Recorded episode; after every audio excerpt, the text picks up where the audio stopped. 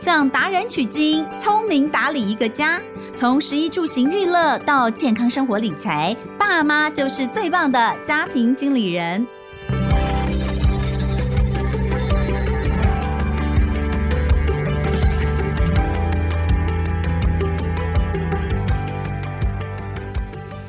好，欢迎收听《亲子天下家庭经理人》，我是主持人萧同文，大家还记得吗？上次我们有聊过中年人眼睛老化的问题啊，那呃，发苍苍、视茫茫，真的是让中年人非常伤心的一件事情。诶，而且我觉得哈，中年男子的中年危机常常都跟发苍苍、视茫茫有关，所以你要很多人哦，都坚持不戴老花眼镜的原因哦。都是因为看起来很老哈，所以我们上次讲了很多。可是还记不记得我们上次就有说到，有很多关于老花、提早老花，或是提早白内障，呃，甚至是其他有关于青光眼等等的这些眼睛老化的问题，其实都跟你眼睛原本的状态还是有关系的哦。就是说，如果你眼睛的状态能够维持得好，尤其是你不要有高度近视的话，其实你都可以延缓一些眼部老化的问题发生的几率，跟延缓它出现的时间。那我们这一就要好好的来聊一下。那既然我们已经来不及了，我们怎么样好好的帮助我们的孩子，让他的眼睛视力能够好一些？偏偏现在的小孩近视的状况是不是比以前更严重啊？因为好像有很多的三 C 产品，那读书的这个压力也越来越重，那是不是呢？很难去维持一个良好的视力？那今天我们再次的邀请到的就是书田诊所眼科主治医师张夏怡张。医师来聊聊小孩的视力如何保健，让我们一起欢迎张医师。Hello，大家好，我是眼科张夏怡医师。哎，我们排在这个时间点播出最重要的时间，就是因为可怕的暑假又要来了。那个，我有听眼科医生说，那个暑假过后啊，嗯、尤其是在开学大概九月的时候，嗯、尤其他还都九月中啦，嗯，九月中或是第三个礼拜，突然间诊所就会出现一大群崩溃的妈妈。为什么？因为我不知道是不是各个县市都这样。但台北市是这样，就是他会叫我们去带小孩做检查嘛。对，通常开学会在学校有一个健康检查，对，对不对？然后我们就会收到一张红色的视力不良通知单。对，哦，我第一次收到我儿子的视力不良通知单的时候，我真的是晴天霹雳。为什么呢？因为呀、啊，只过一个暑假，因为上一个学期。嗯两只眼睛都还是一点零，但突然间我下一次收到的时候，居然是零点二跟零点七，哎，嗯，通常啊，就是暑假，真的吗？是暑假打电动很严重吗？没有没有没有没有，看书。哦，有可能，大部分啊，有些人是因为暑假的生活，或者是说有些人其实不是暑假问题，其实是上学期检查完之后，再次检查就是下个开学的时候。所以中间也半年都没有来看过眼科了。哎、欸，真的，真的，真的。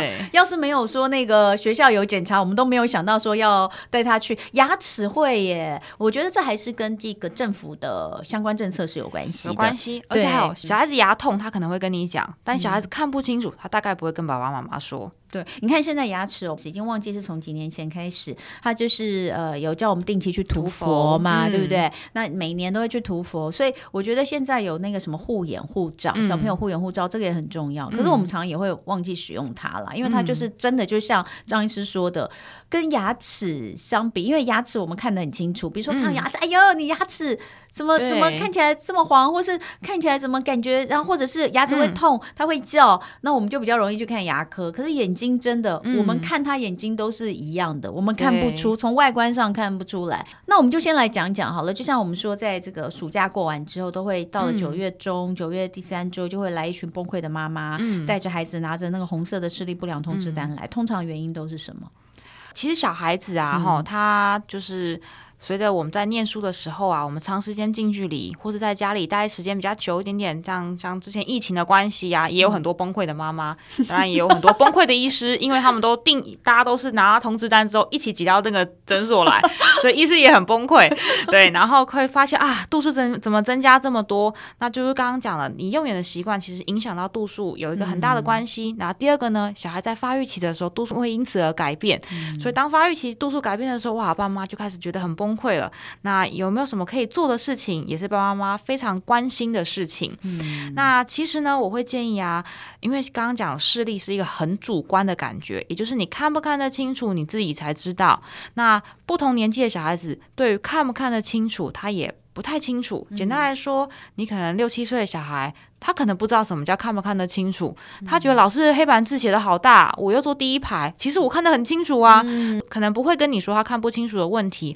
稍微长大一点的小孩可能会觉得，呃，我稍微眯一点眼睛，好像也可以看得清楚。嗯、那我也不想戴眼镜，看起来好丑，所以也不想跟爸妈讲，所以大家都没有发现这件事情，直到学校检查以后发现，哇，事情不妙了，怎么会突然视力这么差，度数这么深，大家就开始很崩溃了。我们常听到假性近视嘛，小孩子的那个近视刚开始的时候，嗯、呃，就是从假性近视开始哦。嗯、所以如果说我第一次收到这个视力不良通知单带来的话，嗯、我们通常医生会从什么地方开始做检查？好，嗯、还记不记得我们上一集谈的老花的问题，就是调节力比较差的这个问题哈，小孩就是调节力非常好的人。哇那调节力非常好啊，刚刚讲就像对焦，对焦可以从远距离到近距离，那种对焦的能力很好。嗯、所以这个对焦能力很好这件事情啊，哈，其实就是我们讲的假性近视，也就是小孩子啊眼睛放松之前跟放松之后度数有所差异，中间就叫假性近视。好、嗯，那所以我们通常在小孩调节力这么好的情况下，我们第一件事情就是点散瞳剂，嗯，我们让眼。眼睛肌肉放松，我要去测试看看它真实的度数到底是几度。那通常啊，在七到十岁以前的小孩啊，理论上都还是有点保有远视的度数。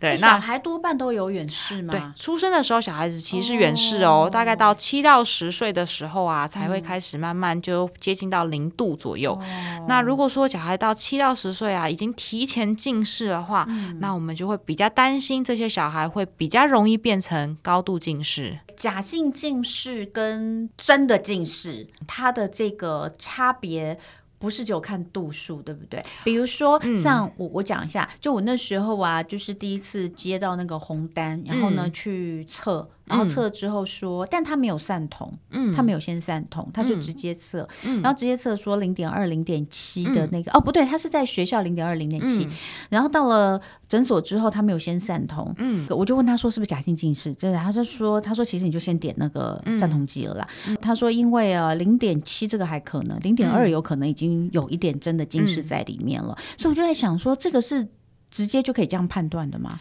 应该这样讲，我们先讲什么叫视力，什么叫度数。嗯，好，视力啊，就是刚刚讲零点二、零点七，或是我们听到一点零，哈，这个叫视力，看得多清楚。对，视力是个人主观的感觉，也就是像是今天天气你会觉得冷还是觉得热，这是每个人感觉不一样。那度数啊，本身是我们测到的东西，好，那我们测到的东西呀，哈，就是刚刚讲的，我们测到一百度的近视，还是我们测到五十度的近视，或是两百五十度的近视等等，这叫我们测到的东西。如果有假性近视的成分在啊，吼，简单来说，我们这样讲好了，散瞳之前呢、假设我有三百度的近视。但我散瞳之后，我只有一百度的近视。嗯，好，那散瞳后的度数就代表真实的度数，也就是我真实有一百度的近视的状况。那你一百度的近视，你如果去比视力的话，你可能是零点八、零点九，对不对？就以成人来说，大概是这样的度数嘛，大概零点八、零点九。那你可以换个角度想，如果是小孩子啊，他有假性近视的成分，他真实度数其实是一百度，所以我们在散瞳前我量到他三百度，可是我去比视力的时候发现，诶，他是零点八、零点九。有的视力，嗯、那我应该知道中间的假性近视成分应该比较多。嗯，哦，如果真的你有三百度的近视的话，其实你视力应该比起来可能只有零点三、零点四等等的。嗯、所以就像刚刚回到你的问题，您的儿子啊，他如果测起来是零点二跟零点七，那零点二那只眼睛啊，就算他有假性近视的成分在，但他真实的度数应该也不浅。对，它才会有零点二的视力。嗯嗯、那零点七那个可能真实的度数还蛮浅的。嗯，对啊。哎，好有趣哦！我们就点散瞳，嗯、点了一段时间之后回去有零点九。对啊。所以它就是要矫正嘛，嗯、这个我们现在在讲，不管它是散瞳或什么，嗯、或者是戴镜片，都算是矫正，嗯、对不对？对，哎、嗯，应该这样讲，散瞳算是第一个，我们要知道真小孩的真实度数；第二个，散瞳剂本身也有控制近视度数增加的好处。好、所以散瞳剂主要是主要做两件事情。嗯、那戴眼镜啊，目标是为了让你能看清楚，清楚对，不要面眼睛这样子。因为看清楚是不是也能够帮助他近视度数增加？少一点会吗？对，通常啊，你出现小孩子眯眼睛或歪着头看东西，哦、嗯，有些小孩子他不眯眼睛，他可是他就是看电视，就是侧一边看，哦、嗯，那种其实就是他其实就等于眯眼睛的行为，哈，因为他从眼睛缝缝比较小的地方看出去，对，哦，他会觉得，哎、欸，对，歪一边，哦，有些小孩就是习惯歪一边看，哦，这种大概就知道他可能视力看不清楚了，对，对，对，那这种时候啊，我们会建议戴眼镜，他会。比较让近视度数不要增加的幅度这么快一点点，嗯、对啊、嗯。好，那其实刚刚讲到这个呃近视，当然呃近视的原因大家也都知道嘛，比如说你看书啦，或者是这个距离等等的。过去我曾经有医生跟我说，因为我女儿我我家的两个小孩都是不可以玩手机，也不可以玩平板，嗯、甚至连电视都不太看的。嗯、但他们都是在小学一年级到二年级的时候就突然间就近视了。嗯、结果呢，我。去带给医生看时候，我当然很崩溃啊！我想说，哇，我都没有给他们看这些东西耶，为什么还是近视呢？医生就说，哦，原来就是这个看书哦，看书其实才是近视的这个很快，而且是很快的大宗，没错。对，那我儿子在一个暑假，短短一个暑假就这个我说嘛，原本量这个呃视力是零点呃一点零，然后变成零点二。的那个状态就是他看完了一整部七册的《哈利波特》，哎，七册还不是只有七本哦，因为他有的册有有上下有上下集，对，然后那个又是旧的《哈利波特》字又非常小，好可怕，就零点二，所以其实不见得玩电动，嗯。看平板看三 C，嗯、视力就一定会差，嗯，是不是这样讲？其实啊，我们通常呃，现在在研究上啊，三 C 对于近视度数会不会影响？其实目前还没有很明显的证据指出到底有没有相关。嗯、但是我们都知道一件事情，近距离的活动做久了，都会比较容易造成近视。嗯、那近距离的活动当然就不限三 C 产品啦，那包含你。看书，好专注用眼看书很久的时间，或是很喜欢画画，一直在画画，或是一直在玩拼图，一直在玩乐高这种。很近距离的时间很长的话，嗯、基本上它其实就是一直在近距离用眼，那这个都会增加近视的度数。那国外也有说，诶，想要减缓就是小孩子的近视的话呢，当然就是户外活动，让他在外面活动的时间，他会让他度数不要那么快增加。那通常是会建议一天要有两个小时的户外活动时间。嗯、但我在想，台湾现在课业压力好重，嗯、一天两个小时。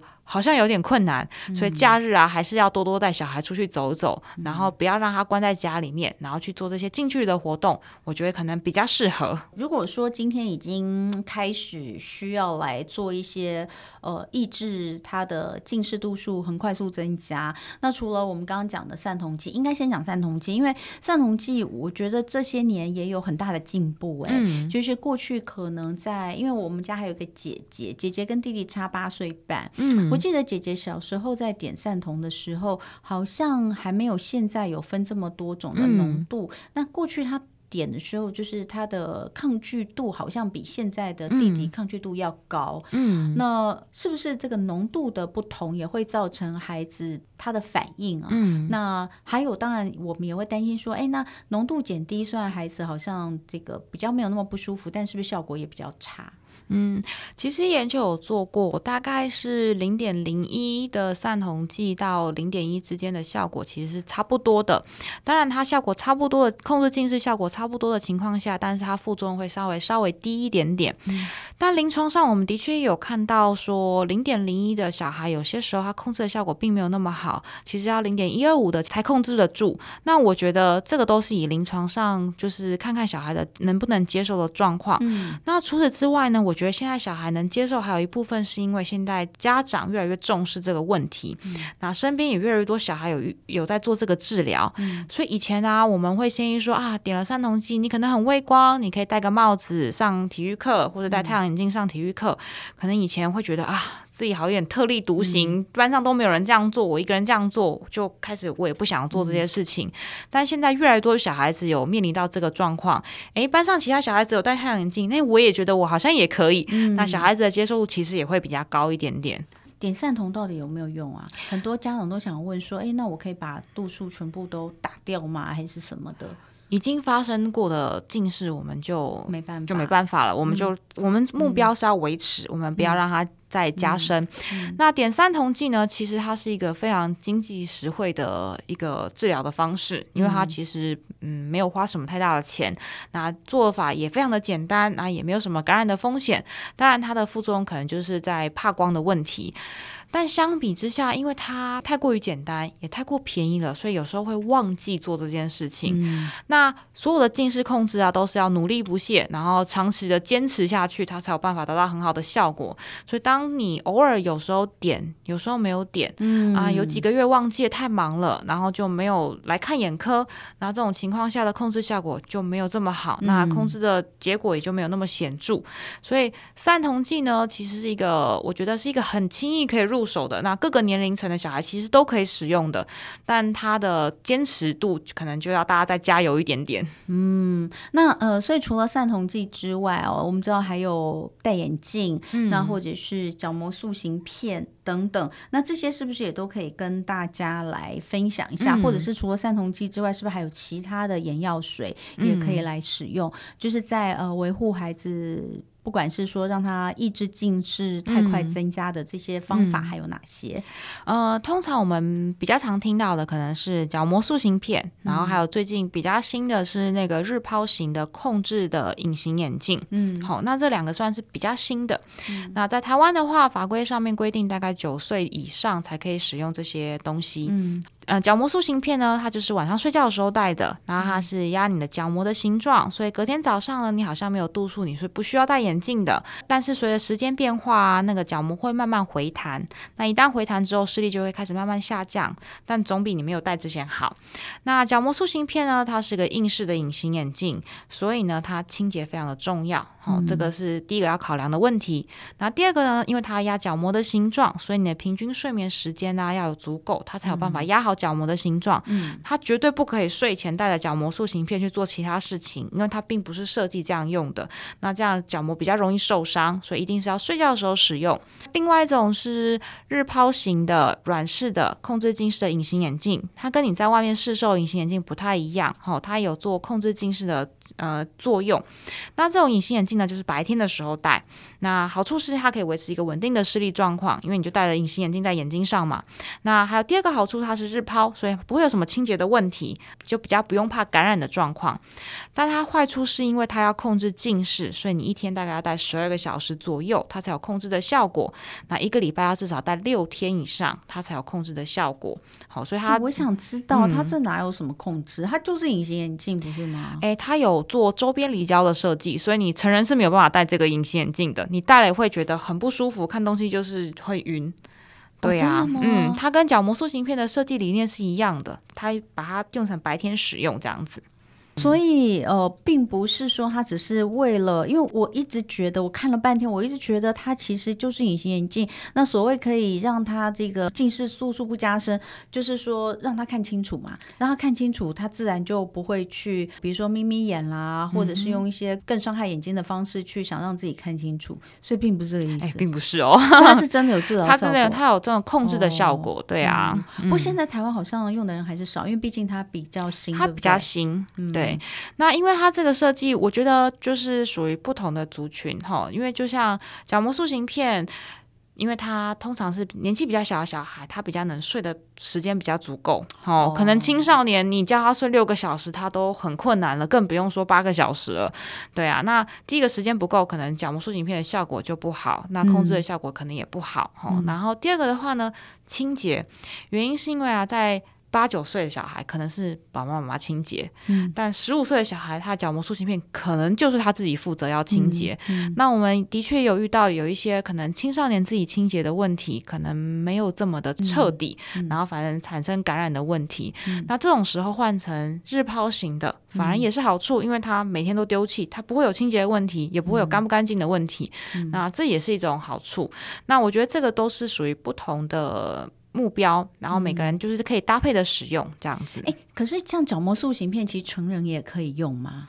哎，成人用的话，主要它就不是要控制近视，它只是要你的角膜的形状，让你隔天可以看得清楚。嗯、但就是看每个人的需求，就像是如果你晚上有需要开车的人，嗯、你可能戴角膜塑形片就不太适合，因为刚刚讲角膜会慢慢回弹，到晚上就已经不 OK 了。对，你就不 OK，你就看不清楚了。嗯、对啊，那第二个就是。你有没有办法睡足够的时间？也是要考量，嗯、所以像角膜塑形片啦，或者是这种控制近视的隐形眼镜，嗯、它其实还是有一个使用的年龄建议，对不对？其实，在国外的话，角膜塑形片一开始的设计是给成人使用的。嗯，有些成人可能不想要白天戴隐形眼镜，眼也不想戴眼镜，嗯、所以他会用角膜塑形片。嗯、那这个角膜塑形片，因为这加了又加了一些周边离焦的方式，然后我们就发现，嗯、哎，它可以控制近视的效果。那同时也可以让小孩白天不需要戴眼镜。对，好，所以我们就会弄在小孩的身上。是对啊，所以成人要使用也是可以，但是就是要评估你自己用眼的习惯。但你刚刚说的那个控制近视的隐形眼镜，就、嗯、就是不太适合，对，不太适合成人戴，因为它那个周边离焦，我有曾经试过，哇，戴上去之后，我觉得我好像有一点像苍蝇的复眼一样的感觉，真的。对，那小孩戴不会觉得吗？小孩反而不会，因为小孩子小孩子适应力非常的好。就是说，可能刚开始也是会觉得怪怪，但是一下他就觉得 OK，欸、一下他就 OK 了。那我可以问一下吗？嗯、这两种方式，以目前你们在看孩子带的情况之下，嗯、到底哪种效果比较好？其实这两种效果其实都差不多。嗯，对啊。那呃，研究上面的文献来说，其实啊是散瞳剂的控制效果最好。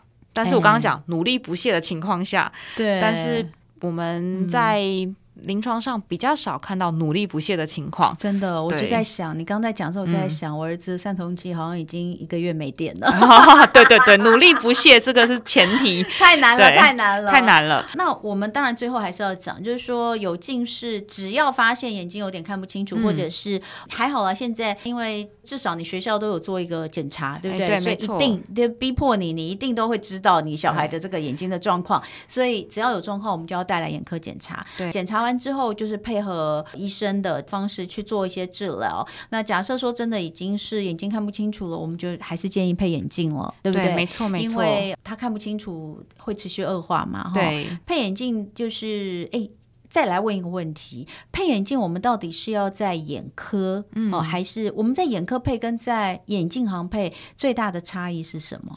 其实啊，呃，台湾的法规是规定，小孩子啊第一次配眼镜，嗯、一定要在眼科配，哦、要有眼科医师开处方才有办法配。哦，当然说你后续更换眼镜的话，可能去呃眼镜行，这个当然就是没有什么太大的问题。对，那眼镜行的话，会建议选择有验光师执照的眼镜行，当然是会比较好一些。嗯、对啊，嗯嗯、而且其实你知道，我现在觉得。像我女儿哦，因为我女儿戴角塑已经戴好久了，嗯、她大概从小学四年级、三四年级的时候开始戴角塑，戴、嗯、到现在已经快要十七岁。嗯、那中间呢，呃，你不要讲，就是说这个弄掉的啦、弄破的啦，那真是所费不貲哦。哦对，所费不貲。还有个麻烦就是哦，哦，我真的觉得这件事情很麻烦，我实在是没有办法找到一个。嗯，满意跟方便的解决方法，就他有可能就是，比如说他眼镜破掉，嗯、要重新去配的那一段时间，嗯、可能有一个礼拜的时间他没有戴角塑，嗯、可那时候他需要配眼镜，嗯，可是那个眼镜呢，等他角塑回来之后，他又用不上了，嗯，你你知道我的意思吗？我懂，我懂，因为他一天不戴，那个两天不戴，跟一个礼拜不戴，跟两个礼拜不戴，那个度数都不一样，欸、对，度数不一样，好烦哦，对呀、啊。这就是角膜塑形片它比较困扰的一件事情，哦，因为它刚刚讲压角膜形状，那压久了之后，的确角膜回弹会比较慢一点点，但每一天不戴的情况下，角膜都回弹一点点，回弹一点点，那度数就不太一样。对，哦，通常我们会建议父母说，哎，你可以配一个。大概你原始的度数大概一半左右的眼镜，嗯、当应急用的。比如说，嗯、呃，他最近可能要去参加夏令营啊，你你不太放心他自己用角膜塑形片啊，嗯、那暂时使用这样子。嗯、然后或者是说刚刚讲的破掉了。或者要换片了，然后中间过程过度使用，那当然过度期使用，它度数没有百分之百矫正，它有可能出现的状况就是它没有看那么清楚，嗯，可能那都是暂时的状况，我觉得还可以撑过去。最惨的一次就是因为他眼睛有发炎哦，其实角塑很容容易发炎，嗯、这个是那个一角术一发炎，你就要停很久，嗯，有时候要停一个月不能戴、嗯、哦，要等到完全治疗好，哇，那一个月就是变得很很深嘛。对，那等到那个配好之后，那个眼镜配下去之后呢，但是之后你又开始戴角术之后，那一副呢就永远都戴不到了。哎，对，没错。对啊，然后我就记得有一段时间，就是有几天我们出国去玩，嗯、他没有要戴角角膜塑形片，他就说他没有眼镜戴。嗯、我说你就戴那一副啊，他说完全没办法戴，嗯、他说太昏了，啊、太深了，嗯，所以就变成说好像只能够用隐形眼镜去应急一下。对，没错、哦。哎呀，讲到这个哦，真的是一把血泪史。嗯、对啊，所以角膜塑形片有它的好处，但它也有它的困扰点。所以为什么有人会去发明了软式隐形眼镜？我想大家是就是有这些状况，所以才开始出现这些其他治疗的方式。嗯、呃，到底孩子比较适合哪一种哦？我觉得其实要跟医生讨论，这重点其实要跟孩子讨论。对、嗯，像是张医师刚刚有特别提到清洁这件事情啊。如果说像呃，我记得我女儿的那个角膜塑形片的帮她配的那个医生，他呢有一个规定，就是你来配之前，他一定要问你。你的小孩有没有办法自己清洗？嗯，如果你的小孩没有办法自己清洗，那我就不帮你们配，嗯、你们去别的地方配。嗯、为什么呢？因为要爸爸妈妈每天晚上都在那里洗眼镜这件事情是有点难的。嗯、有些爸妈就是可能有事啊，干嘛没有办法。嗯、他说你们会非常的烦。嗯、那假设因为爸妈来不及赶回来，小孩就要先睡，一天两天不戴就有差。嗯、所以呢，医生都是坚持小孩一定要自己洗镜片，嗯、不可以爸妈代洗。嗯、所以我从来没洗过我女儿的镜片。哇，我我觉得这点非常的好，你知道吗？这点非常好。他的这些小病人们也没办法。因为就是我就会说没有办法，就是医生说不可以我洗，嗯、那但是这个问题就是你变成常常就是一段时间你就要回去检查，它到底干不干净啊？嗯、等这因为这个不干净就很容易就像我说的发炎这样子，嗯、所以有些家庭我觉得还有有些孩子。还真不适合戴角素。对，其实我觉得我们在验配的过程中啊，不管是戴眼镜，或者是戴角膜塑形片，嗯、或者是戴隐形眼镜，其实都是要父母要跟小孩先沟通好，沟通好，确定小孩愿意，我们才会建议要验配。啊、要不然，其实你配回去，他又不不愿意带，其实第一个。浪费钱。对，第二个小孩也没有办法获得很好的控制。我们会以为他好像有获得很好的控制了，但其实没有。对，真的就是浪费钱呐。对啊，对啊。好，那呃，最后当然还是呃讲一下护眼的方式，但我觉得这个应该也跟大人护眼方式其实差不多，对不对？嗯，对，基本上啊，吼，只要近距离啊，通常我们都会讲说啊，近距离时间不要用太久。那通常是怎么讲？近距离到底是多近距离的呢？那时间到底是多久才叫长时间呢？吼，那通常我都会建议病人说，你只要手能拿到以内的距离都叫近距离。所以刚刚前面有讲到画画、积木那些全部都是近距离的活动。那台湾的那个国健署是说，大概三十分钟就会建议休息十分钟。那这个十分钟啊，其实我们现在住的都是公寓嘛，那可能很难叫他去看什么远的距离的地方。那其实基本上不用太担心，你就让他休息，去上个厕所，去吃个东西都好。他只要不要盯着手上，他其实都在休息。好，所以不能说哦，他写功课很累了，我十分钟让他打电动，那个不叫休息哦，那个是心灵上的休息，但眼睛上是没有休息的。对，你知道我儿子每次啊说哦我要休息了，然后出去就开始把故事书拿起来看。对，哇，这真不行，这就不行，这就是连续一直在用眼。好，那国外的话会说大概是二十二十二十。好，对，那二十的话是指说二十分钟的用眼，然后呢，你要找二十秒的时间去看二十英尺的地方，就是我们讲六公尺的地方，好，让眼睛尽量放松一点点。那六公尺是多长距离呢？你还记不记得你去眼科验光的时候，它那个距离就大概是六公尺的距离，就大概那个距离就够了。所以其实也没有想象中的那么远。嗯，好，其实这样放松，这都是其中一个方式。嗯、那当然，第二个还有就讲多户外活动。好、嗯，他们说大家平均每天两个小时的户外活动可以减缓近视的增加。嗯、所以现在有些体育课，那下课的时候可能尽量让小孩子在户外活动久一点点。啊、嗯，比如说我们如果真的不能去公园啊，不能怎么样，那我们走路回家也是一种户外活动吧？嗯，对啊，可以看看外面的环境啊，然后眼睛可以比较远啊。啊、嗯，坐在车上可能我就会开始看手机，我开始看平板，开始看书。那这样时间就会被缩短了，嗯、对，所以如果可以的话，尽量增加户外活动的时间，对小孩来说是比较好的。嗯，当然有一些眼健保健的食品，目前啊，虽然在医疗证据上没有说哎证明有说特别的好处。但我想有些保健的东西，嗯、呃，不无小补。嗯、对，能补充的话，尽量也可以多补充。那营养尽量均衡，嗯、那当然对小孩的视力一定也都比较好。哎，其实我一直在想，就是说，我觉得眼科跟牙科哦。这两个大家都说那个最恐怖的就是牙科，嗯、就是我也觉得我每我每次在躺在那边，我上次还在骂我的牙科 医师说，你们洗牙不能再人道一点吗？就为什么洗牙一定要这么痛呢？嗯、因为有时候洗牙就是那个你会觉得那个水刀很痛。哦，对对对。但我刚刚在在听张医师讲的时候，我就一直在想那个我们在眼科验视力的那个过程，嗯、我觉得那也超不人道的。我觉得压力好大哦，对，那个有点类似像是在揭晓自己的成绩单的感觉，然后每一次都会说不要猜，看不清楚就说不要看不清楚，可是我们都一定会猜，嘿对，我觉得眼科的检查就是至少是比视力的那个部分，嗯、真的哎，你都会希望你就是就拼了老命想要就是嗯看一下那个缺口在哪里，哎，对，没错，因为就像是揭晓成绩单一样，不用讲小孩子，然后父母也都很紧张，啊、每次量完度数就说。张医师，那今今天度数有有增加吗？有增加吗？对，就是很紧张。我每次在旁边看到他比的时候，我都好紧张哦。然后我就会，就是我都好想告诉他在上面。对啊，连小孩都很紧张。有些小孩跟我说，我昨天就特别早睡，我也都没有看见的东西。嗯、我说哦，不能只有昨天哦。更好笑的是，我居然有朋友说他的小孩啊，就是多聪明，啊、就因为每次都去同一间眼科嘛，嗯，他把它背起来了。对，背起来，有有有遇过。把那个严哥的那个，哎，每一家的都一样吗？应该是没有。现在因为很聪明啊，现在你们也都是用跳的，用灯的嘛。对，我们用灯的。以前比较古老的都是一真的是一张，那个真的很好背。哎，对对对，大家都要背起来。现在跳来跳去比较难背。对，因为你也不知道我跳的是多大多小，你就不知道我是哪一行，你没有旁边可以参考。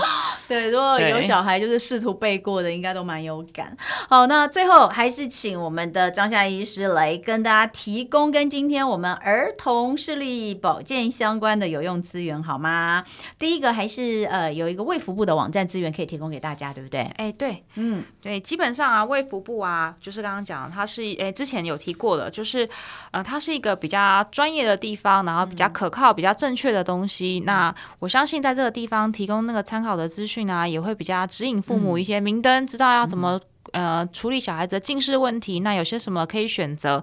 那哪些做的是对小孩子有帮助的？所以可以拿来参考。嗯，这里有一些儿童近视防治的资源，还有一些影片，然后包括这个爱眼守则等等哦，都有。另外一个。呃，舒田眼科诊所的儿童护眼护照吗？你们有自己的儿童护眼护照啊？诶，其实那个护眼护照啊，只是取一个跟那个护眼护照同样的名字哈。那里面会讲一些啊，给小孩子要注意到什么样的状况啊，嗯、然后给家长的话啊，给老师的话，嗯、然后看看呃，在近视上面我们能做什么，然后让小孩子比较能接受这些治疗跟控制的方式，嗯、然后也让他知道，其实呃，我们其实压力不要这么大，心态放松一点点。那并不是说我们。嗯，完全避而不谈的情况下，哎，我们视力就会变得很好。嗯，我很常会遇到说，嗯，小孩已经近视一百度了。我觉得我们可以回去想想看，然后下次再来，两年之后，哇，已经五百度了，那我们什么也不能做了。对对 对，对呀对呀，所以避而不谈不是一个好的方式，所以我觉得可以参考这些资讯，然后让他自己不要那么紧张，然后去接受这些事情，然后我们及早做治疗，及早控制的话，那一百度的近视其实不算什么。其实你想想看，十八岁以后一百度。其实也没有什么啊，真的，对呀。但是大家真的要确认一件事情，就是小孩子的度数不能让它增加的太快，因为其实现在高度近视的度数已经往下降了，对，五百度哦。对呀，天哪，五百度就高度近视，你知道在我们念书的那个年代，随随便便谁没有五百度啊？但是我记得我们以前好像要真的是什么八百度以上才算是高度近视，慢慢下修了，现在已经 WHO 就是五百度，而且五百度不是说近视度数。五百度哦，是近视加二分之一的闪光度数在五百度以上，就叫高度近视了。闪光也很麻烦，对，所以闪光也很多，对，所以其实呢，所以你可能近视三百多度，你就算高度近视，假设你还有闪光二分之一加上去的话，哇，所以这个大家真的是要注意哦。那孩子有这个假性近视状况，我们就开始来控制哦，对，没错，没错的。那今天非常非常感谢舒田诊所眼科的主治医师张夏医师来跟我们聊孩子的视力保健，希望大家都听得清楚，重点是要赶快带孩子去检查一下眼睛。谢谢张医师，谢谢。刚刚同样的这个最后提供的这些网站资讯也会放在我们节目下方的资讯栏给大家参考哦。那谢谢大家今天收听家庭经理人，我是童文，亲子天下 Podcast，周一到周六谈教育聊生活，开启美好新关系，欢迎订阅收听 Apple Podcast 跟 Spotify，给我们五星赞一下，欢迎大家在许愿池给我们回馈，我们下次见了，拜拜拜，拜拜。